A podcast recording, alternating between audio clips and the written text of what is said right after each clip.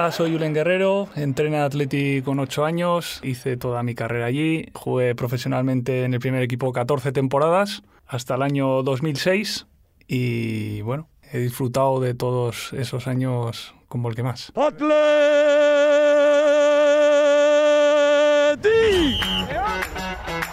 Mil veces campeón.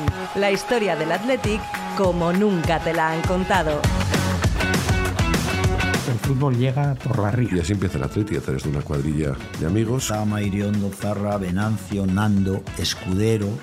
Dani, el gran capitán. Capitán, goleador, valiente. Se empieza a hablar del Atleti en los periódicos, se empieza a crear un sentimiento de orgullo que va... Un podcast narrado por Carlos Ranedo y Lartaun de Azumendi. Un proyecto del Correo impulsado por la Diputación Foral de Vizcaya, Vizcaico Foru Aldundia. Episodio 10. Guerrero y el Centenario.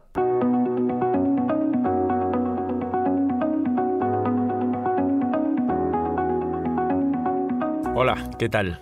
Bienvenidos a un nuevo episodio de Mil veces Campeón. Ya estamos en los años 90, una década de grandes emociones en el Athletic, el centenario del club, una clasificación para la Champions y el nacimiento de una estrella. Sí, hoy está con nosotros Julen Guerrero, la perla, el rey león, el chaval que revolucionó el fútbol desde Bilbao a mediados de los años 90. Una leyenda, un icono pop y un gran tipo. Un jugador que consiguió atraer a San Mamés y al resto de campos de España a un nuevo público más joven y femenino. Allí por donde pasaba se montaba la Mundial.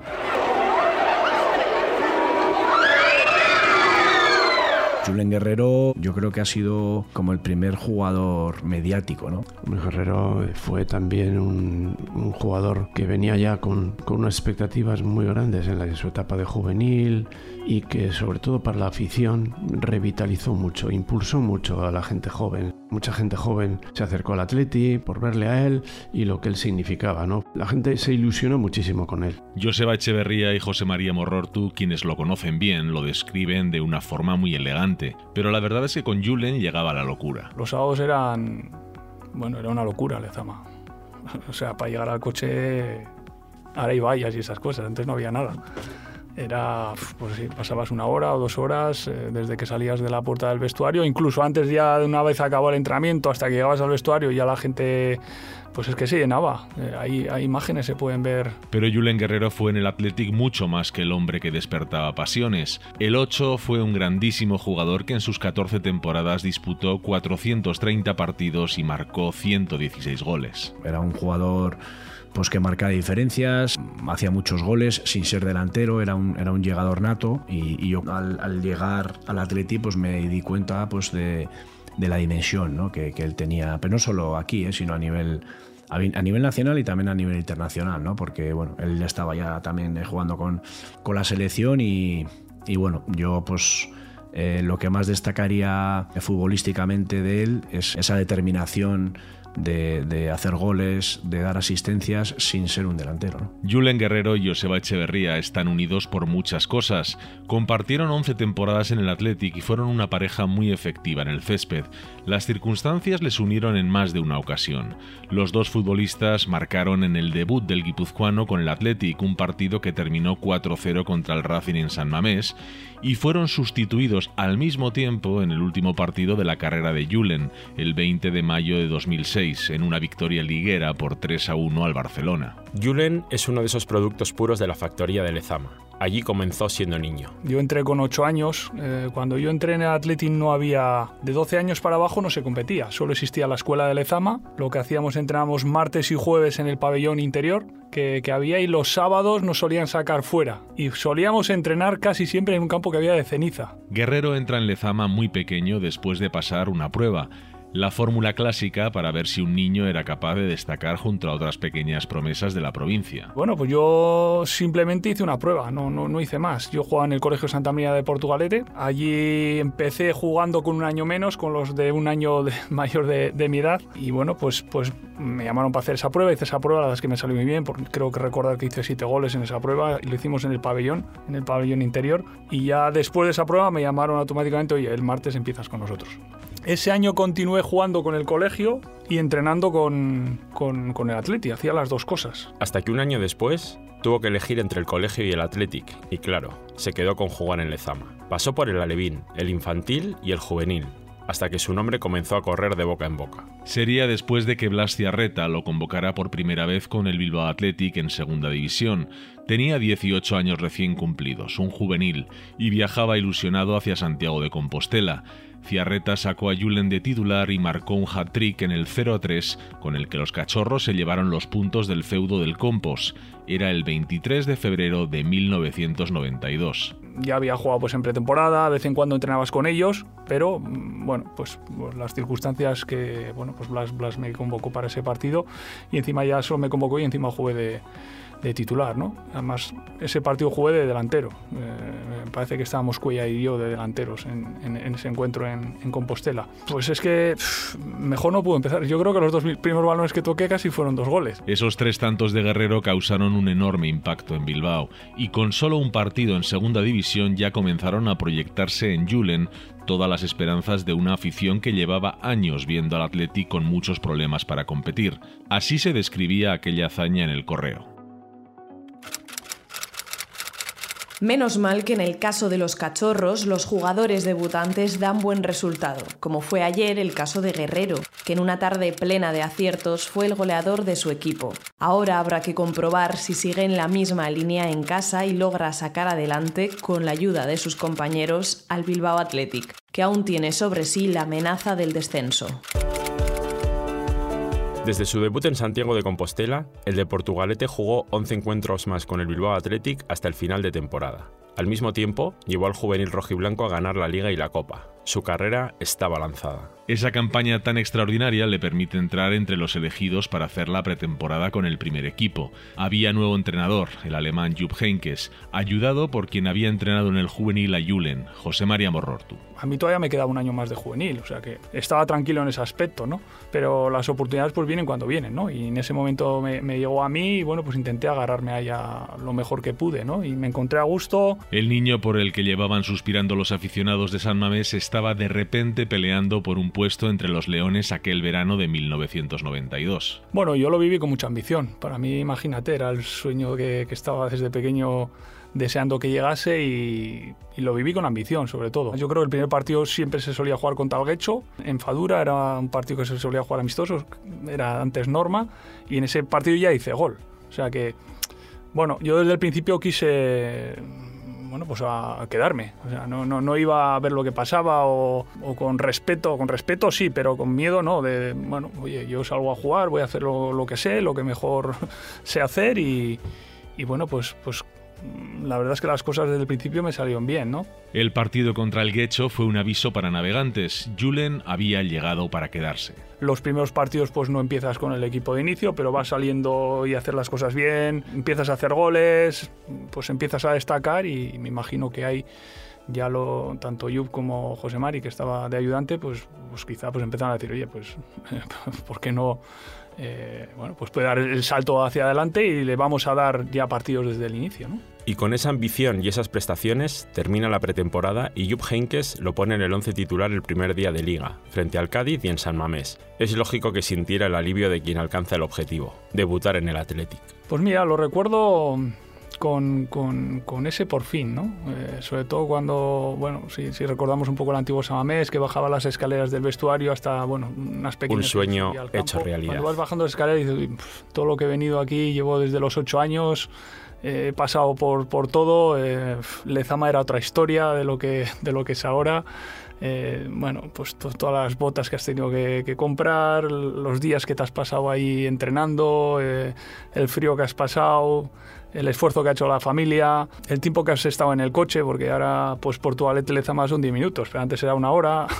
Bueno, son, son muchas cosas, eh, por todos los entrenadores que has pasado, compañeros, y bueno, pues, pues por fin todo ese esfuerzo y trabajo sí va a materializar ese día. ¿no? El Athletic se impuso al Cádiz por 2-1 y la carrera de Julen como León comenzó a rodar con una alegría que le acompañaría siempre, tanto en el rostro como en su estilo de juego. ¿Y a qué velocidad, Lartown? Solo cuatro meses después, Julen Guerrero ya se estrenaba con la selección absoluta. Todo fluía a un ritmo endiablado, algo difícil de digerir para un chaval de su edad. Bueno, sobre todo centrándome en el día a día, ¿no? Eh, tenía muy claro que, yo tenía que estar muy centrado en entrenar, en, hacerme lo mejor posible de, jugador, en aprender todo lo que pudiera para todo lo nuevo que me estaba viniendo y, y luego pues con la responsabilidad de que a pesar de que sea muy joven, desde muy pronto pues tenía responsabilidad. La gente estaba esperando cosas. Salías al campo y la gente esperaba, esperaba cosas, ¿no? Entonces, bueno, creo que eso te hace pues madurar muy rápido, eh, abrir mucho los ojos, intentar rodearte bien eh, y bueno, pues sobre todo estar centrado. Yo para mí el día a día era entrenar, ir a casa, comer, echarme la siesta, descansar y bueno, pues de vez en cuando había un rato para los amigos, pero no había mucho, ¿no? Porque, bueno, para mí lo divertido era llegar el domingo y, y hacerlo bien. Y cuando tú eso eres feliz haciendo eso, pues no echas de menos otras cosas. Entonces, bueno, para mí era lo principal y, bueno, y así estuvo.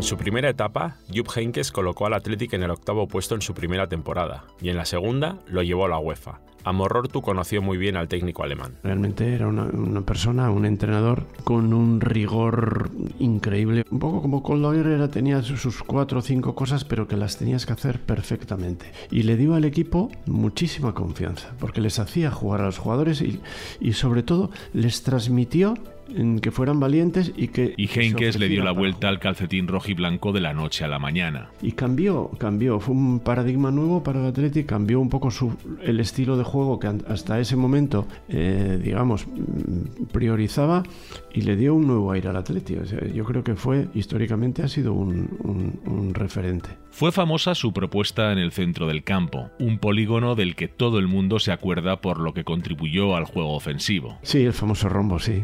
Sí, sí. Que al principio, bueno, nos costaba, les costó a los jugadores adaptarse a él, pero a medida que pasó el tiempo, pues eh, consiguieron hacerse con él. Las dos primeras campañas de Julen en el Athletic de la mano de Henkes hizo 31 goles entre Liga y Copa, a los que sumó otros 26 tantos en las dos temporadas siguientes. Guerrero era un centrocampista con mucho gol y en sus primeros años en el Athletic sacó provecho de jugar en el frente de ataque con Valverde y Ziganda. Yo creo que fueron dos delanteros importantes. Quizá no tuvieron eh, el carisma o, o, la fama que han tenido otros futbolistas del Athletic, pero fueron dos futbolistas muy eficaces y que aportaron mucho, al, sobre todo al juego ofensivo. Eran dos delanteros, Ernesto jugaba en banda y Cuco era un delantero eh, nato de, área, era un delantero moderno para la época porque mmm, dejaba de ser el típico tanque que está a la espera del centro para ser un delantero de mucha movilidad, arrastraba defensas, no tenía un físico poderoso que se puede esperar de un 9 clásico del Atleti sobre todo, era un delantero más bien liviano, delantero centro mmm, liviano, pero bueno, de mucha movilidad dentro del área, habría defensas, habría espacios para, para los compañeros, por ejemplo, Guerrero fue uno de los beneficiados con el juego de, de, del Cuco. Esos dos años de Heinkes en el Athletic fueron una gozada para la afición, por volver a ver un equipo competitivo y por el juego que desplegó. El disfrute es de los que aún se recuerda. Pero Jupp Heynckes comunicó en mayo que no seguiría.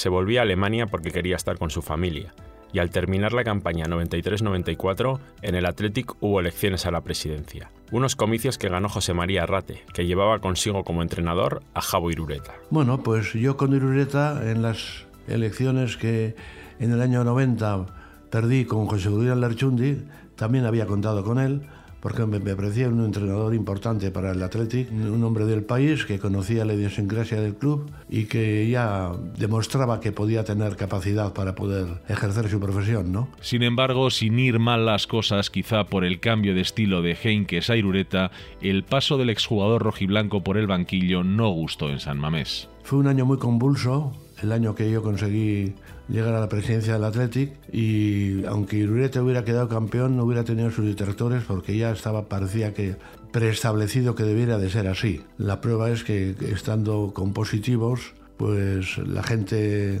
le silbaba, tuvo una mala aceptación simplemente. Javo estuvo 26 jornadas como entrenador del Athletic y a pesar de que sus últimos dos partidos fueron sendas derrotas en casa, el equipo estaba a solo cuatro puntos de Europa, pero... Y él me dijo un día que no podía seguir. Le dije concretamente, Javo, tú sí, sigue porque lo estás haciendo muy bien, no hay ningún problema porque tengas en este momento poca aceptación, tú sigue que no pasa nada. El próximo que vas a tener que soportar esto vas a ser tú, me dijo. Y le dije, eso no te preocupes, tú siéntate en el banquillo y de mí ya me preocuparé yo.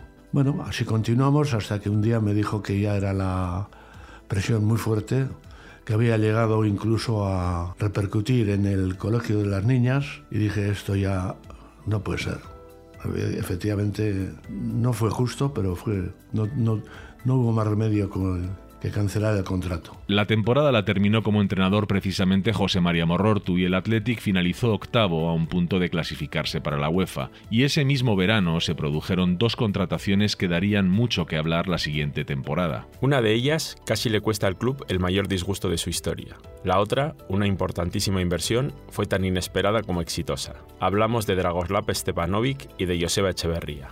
El primero, un fracaso. El segundo, una bendición. Era un chaval de 17 años y entonces, una vez de cerciorados de que tenía una capacidad mm, importante, por lo menos potencialmente, pues fuimos a por él. Fue una decisión muy arriesgada la de la Junta de Arrate había que abonar a la Real 550 millones de pesetas, un dineral para el año 95, y más cuando se trataba de un futbolista de 17 años que solo había jugado 307 minutos en Primera División. Lo primero que hicimos fue hablar con él, a ver si estaba dispuesto a venir al Athletic.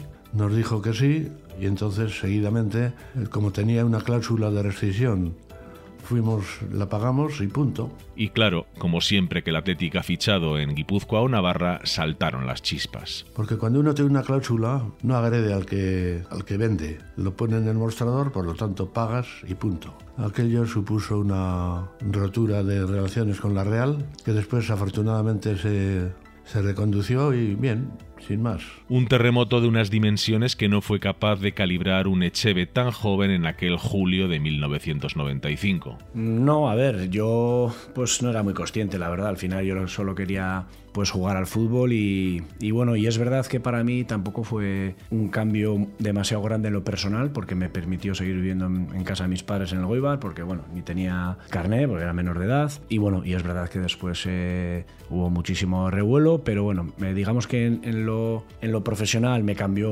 mucho porque bueno, a nivel digamos, profesional eh, la dimensión que cogió todo, pero bueno, y es verdad que a nivel personal, pues eh, apenas cambió porque, bueno, seguía pues... Eh, pues en mi casa, en mi pueblo, pues bueno, con mis amigos y... También es cierto que, Cheve no era un chico de 17 pues años al uso, mucho más maduro y echado para adelante que la gran mayoría de los futbolistas a esa edad. Su carácter atrevido y aguerrido le hizo ganarse muy pronto el apodo de gallo en el vestuario de San Mamés. Había un vestuario muy bueno, me, acogieron pues, eh, de maravilla, ¿no? Gente que, bueno, que para mí pues, pues solo los había visto en la televisión y, bueno, gente ya con, mucha experiencia en lo que es el fútbol, pues eh, Andrinúa, Urrutia, Garitano, Valverde, Ciganda. Yo creo que ellos también eh, eran un poco conscientes de que, de que, yo era muy joven y que, bueno, que tenían que estar un poco arropándome. Y sí, la verdad es que, que bueno, que me cuidaron muy bien. Yo creo que eso también me ayudó mucho que, que, mi rendimiento desde el principio fuera, fuera bueno. Echeverría encajó perfectamente en aquel grupo. Me cuidaban, me aconsejaban y, y, bueno, y es verdad que un poco por, por mi carácter de, bueno, muy extrovertido, de preguntar mucho y de, y de, bueno, y de parecer que controlo siempre la situación, pues bueno, de ahí pues me pusieron el apodo del gallo, que es verdad que hoy en día poquísima gente me llama por mi nombre. La temporada 94-95, la de su debut, Echeve acompañó una forma de ser que gustó a la afición con unas prestaciones que comenzaron a hacer pensar que la inversión de la directiva de Arrate había sido todo un acierto. Entre Liga y Copa jugó 39 partidos e hizo 10 goles, nada mal para un joven de 18 años. Y eso que la temporada fue agónica con Stepanovic en el banquillo. El alemán, al que nadie acabó de entender en Bilbao, estuvo al frente del equipo hasta la jornada 31, momento en el que fue sustituido por Amorortu. Sobre él nos habla Juan Carlos Lachaga, entonces jefe de prensa del club. Por aquí apareció Stepanovic, que venía de haber ganado la Copa en Alemania, había sustituido a, un entrenador y él había jugado los últimos partidos y ganó la Copa. Y tenía fama de duro, tenía fama de ser un poco Mr. Látigo, que eh, también cíclicamente esa sensación la suele tener la afición. ¿no? Este equipo lo que necesita es mano dura. Bueno, aquella era una época del ciclo en la que eh, se suponía que el Atleti necesitaba mano dura y parecía que Stepanovic podía venir con, con eso. La verdad es que en el fondo luego era un buenazo y era, era una gran persona, pero como entrenador, pues la verdad es que tenía bastantes carencias. El equipo al final acabó muy confundido, mm, con muchos problemas, y sí es verdad que hubo un momento en el que, en el, que el descenso fue una posibilidad bastante cierta. Pues bueno, al final yo creo que eh, hubo un poco de todo, ¿no? Porque bueno, también eh, muchas lesiones, eh, bueno, el hecho de, yo creo que, que del idioma también condicionó un poco, porque es verdad que teníamos a, a Otto de traductor, pero no es lo mismo, al final el mensaje no cala igual y, bueno, pues por una serie de, pues de cosas, pues al final pues el tema se empezó a complicar y, bueno, la decisión del club de, de, cambiar de entrenador, que, que, bueno, que cogió el equipo a y, y bueno, y nos costó, nos costó pues obtener buenos resultados y, bueno y el sufrimiento pues duró hasta la última jornada que ya con la victoria en casa contra el Rayo pues ya pues acabó la pesadilla no con la permanencia conseguida y la dupla Guerrero Echever liderando al equipo el Athletic pedía un cambio de timón a gritos. Y llegó. Arrate fichó nada menos que a Luis Fernández. Hacía falta un revulsivo porque en definitiva, el entrenador sigue siendo un eslabón muy importante en la consecución de unos logros deportivos, ¿no? Entonces Luis Fernández estaba entrenador del Paris Saint-Germain, hizo una buena campaña, era un hombre muy dinámico, que como después demostró aquí en Bilbao, era un entrenador sui generis, pero que a nosotros desde luego nos vino muy bien. Luis Fernández conectó de inmediato con la afición. El Athletic fue sexto en el primer año como entrenador del de Tarifa, entrando en UEFA, y en la segunda temporada, la del centenario del club, quedó subcampeón de liga, cuando todavía solo disputaban la Champions League los dos primeros clasificados. Hizo una serie de campañas brillantes y conseguimos llegar al segundo puesto de la liga en el centenario, cosa que no es muy sencilla. Era el año donde pues queríamos conseguir un título por, por el centenario del club y, y, la copa era, era el objetivo, ¿no? Y, y, mira por dónde, pues, pues mira, empezamos a, ir bien en liga y nos encontramos a las últimas jornadas y podemos acabar. Ganar era difícil, pero que podemos quedar segundos, ¿no? Que nos daba derecho a jugar una eliminatoria, o sea, no, no, no entrabas directamente a la Champions. Y al final bueno, pues conseguimos ese, ese subcampeonato, ¿no? Que, que, bueno, pues yo creo que es, un, es una hazaña bueno, pues muy buena, muy difícil de, de, conseguir y que, bueno, que hacía un poco justicia al año especial que, bueno, pues que ese club, que el Athletic en este caso... En el último partido de aquella temporada, el Athletic se la jugaba en casa con el Zaragoza, ante un San Mamés a reventar. Los rojiblancos ganaron por 1-0. Volvíamos a la Copa de Europa. Estoy contento, estoy contento porque, porque esto es algo de maravilloso. Normal, estoy, es que esto hay que vivirlo en el banquillo y como vivo esto, esto me duele, pero estoy contento por todo esto. La verdad es que ha costado, pero fíjate, merece la pena. No entraremos mucho, pero la gente mira cómo lo disfruta. Fue la noche que Luis Fernández sacó su vena andaluza y dio unos pases toreros con una icurriña por capote, mientras la grada le acompañaba con oles. Una noche inolvidable en San Mamés.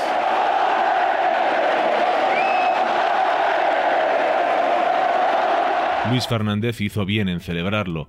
Él había sido un factor decisivo en aquella hazaña. A ver, yo creo que la llegada de, Luis Fernández eh, pues bueno, fue brutal, porque era un equipo, pues bueno, con dudas por el año anterior, eh, bueno, digamos que había pues eh, como un pesimismo general, no solo en, el grupo, sino a nivel de afición también, y, él cambió completamente el guion, o sea, eh, nos enchufó energía positiva desde el principio, el equipo la verdad es que empezó a funcionar, se le empezó a creer y bueno, y también pues pues había, había buenos futbolistas. La temporada 97-98, la del centenario, fue muy especial para el del Goibar. Para mí, la mejor temporada eh, a todos los niveles, porque era, era una gozada pues, eh, pues el equipo, un montón de victorias, eh, bueno, poder conseguir compaginando Liga, Europa y Copa del Rey acabar segundos. Fue la verdad es que un centenario eh, espectacular. Yo creo que, el ambiente que había en Samamés cada partido era, era brutal y,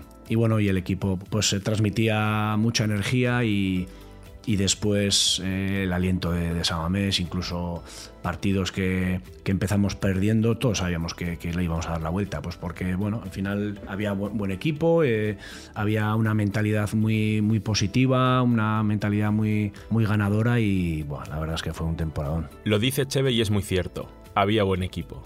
Y es que desde la llegada de Arrate a la presidencia, el Athletic se decide a cometer una serie de fichajes de jugadores vascos sin precedentes en cuanto al número de incorporaciones. Primero asumimos cierta capacidad de riesgo, siempre con una red debajo, porque la red fue que fue el año que hay que reconocer que los clubes empezaron a, cobrar emolumentos por, por la retransmisión de televisión y efectivamente no vimos más, eh, o sea, mejor eh, inversión que la de que invertir en jugadores. En los dos mandatos de Arrate, el Athletic fichó hasta 18 futbolistas.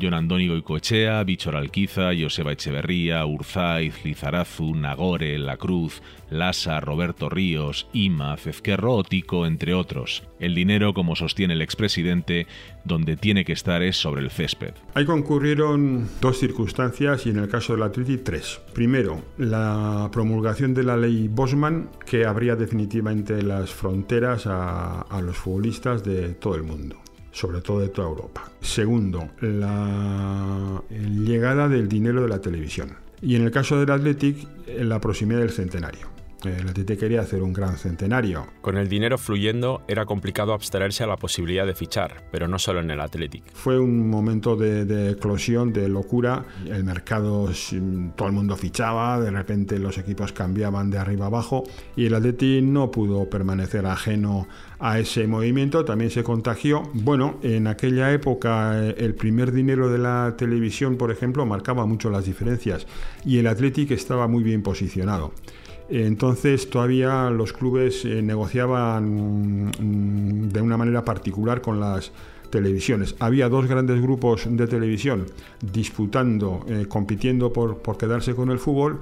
Entonces, eh, la ley de la oferta y la demanda, pues ellos ofrecían mucho dinero y se negociaba directamente. El club negociaba con la cadena que le interesaba y al mejor postor. Y bueno, pues en esa, en esa vorágine, pues el Atleti también entró de lleno y se hizo con fichajes que entonces, bueno, llamaron muchísimo la atención. Eh, Roberto Ríos, 2.000 millones, José Echeverría, 550 está Ezquerro, había varios, eh, Lizarazu, jugadores que costaron dinero. ¿sí?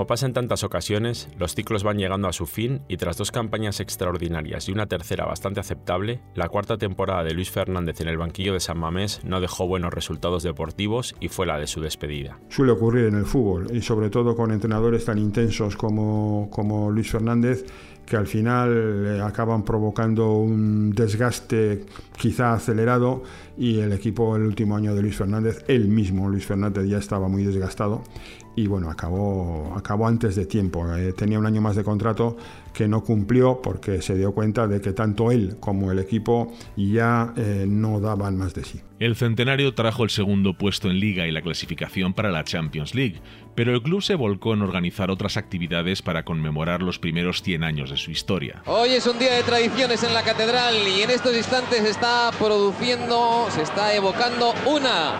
El capitán de Brasil junto al capitán del Athletic Club de Bilbao están subiendo por las escalinatas de la tribuna de San Mamés. Pues sí, se consigue un centenario interesante. Fue el primer, la primera vez que Brasil jugaba contra un equipo como el Athletic. Pudimos traer a Pavarotti, hubo un concierto de Aino Arteta en, en Ibaigane, un concierto también de Achucarro. En fin, se hicieron, se hicieron cosas. Con el partido contra Brasil, se pudo ver en San Mamés al Athletic tratando de tú a tú a una de las mejores selecciones del mundo, como había sucedido en 1982 frente a Inglaterra. Y como pasar ante los ingleses de Kevin Keegan, contra los brasileños el partido terminó con empate a uno. Brasil puso sobre el césped a sus mejores futbolistas y así la afición que abarrotaba San Mamés pudo disfrutar de un equipo que en 1998 era de los mejores del planeta. Ahí estaban Rivaldo, Ronaldo, Bebeto, Cafú o Roberto Carlos. Va a golpear con potencia, mete la mano a pared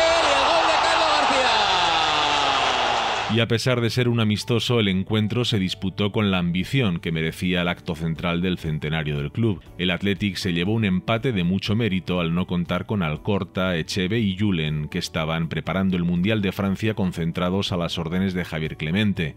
Pese a las ausencias, el espectáculo fue inolvidable.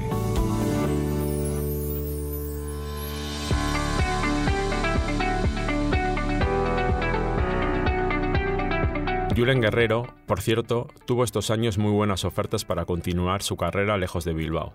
Ramón Mendoza y Jorge Valdano intentaron su fichaje para el Real Madrid, lo mismo que más tarde hicieron el Barcelona o el Inter de Milán. La respuesta que encontraron siempre fue la misma. El jugador nunca quiso irse del Atlético. Era lo que llamamos en todo el mundo una perla cultivada en el mundo del fútbol, ¿no? Un chaval joven, con unas actitudes excepcionales, para nosotros era imprescindible en el equipo y fundamental en los logros que después se consiguieron y además pues estaba muy, muy, muy, muy requerido por los principales clubes de Europa. Y el Madrid sobre todo puso mucho énfasis en su, en su contratación y bueno, conseguimos convencerle para que se quede aquí, aunque él desde luego es el que puso la mayor parte del mérito en quedarse llegó a firmar un contrato casi vitalicio de 12 años de duración con una de las cláusulas más elevadas del fútbol español de entonces, 1.200 millones de pesetas que después incluso se incrementaron. Y siguió rindiendo a un nivel excepcional, hasta que en la década siguiente llegó el ocaso. Perdió su sitio en el once inicial y tuvo que asumir un rol secundario al que no estaba acostumbrado. Pero aún demostraría su calidad, como aquella tarde en la que marcó el gol definitivo para remontar a Osasuna un 0-3 en contra en la Catedral.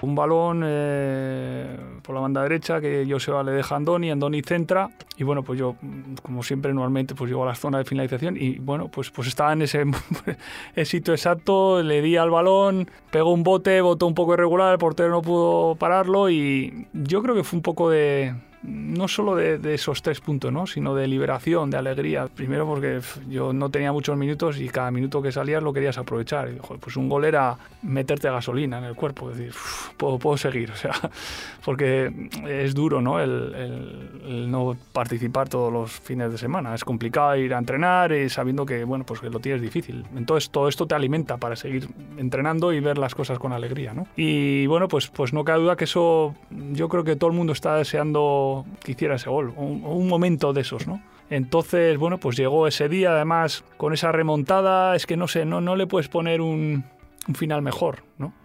Es difícil, ¿no? En esos momentos, y dijo, ¿qué quieres que pase?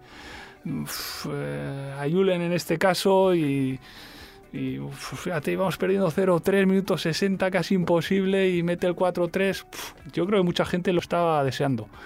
Y yo creo que por eso sucedió. De Julen siempre vamos a quedarnos con los recuerdos bonitos, pero es imposible olvidar la rueda de prensa de su despedida, al borde de las lágrimas. Pero creo que era el momento de, dejarlo, ¿no? Y por las circunstancias que, que, sean, yo creo que le va a venir bien al Atleti y que,